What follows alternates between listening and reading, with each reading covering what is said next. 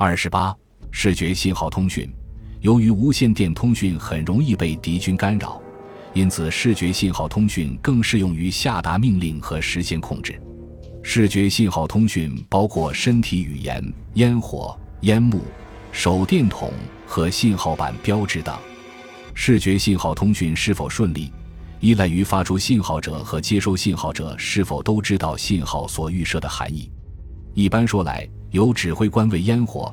烟幕和手电筒等信号预设不同的含义，同时在士兵标准操作程序 SOP 和电子通信操作说明 （CEOR） 上也有关于信号对应含义的说明。信号板标志是用标准布块铺在地面上，实现与空中飞机的信息交流。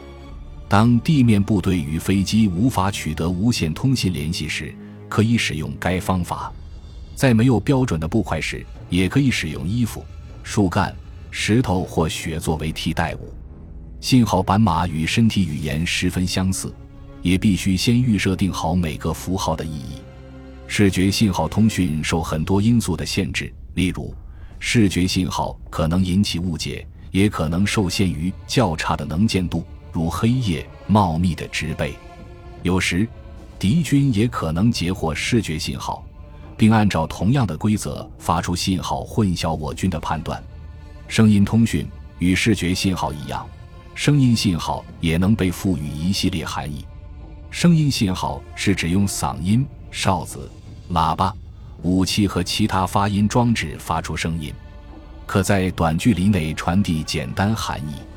声音信号也同样容易被敌军拦截和使用，同时。